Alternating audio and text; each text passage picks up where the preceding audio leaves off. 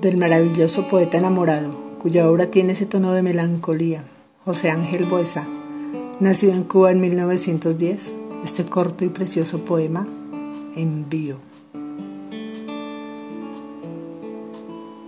La vida pasa, la vida rueda, quizás se aparte en tu alma y la mía, pero el recuerdo nace y se queda.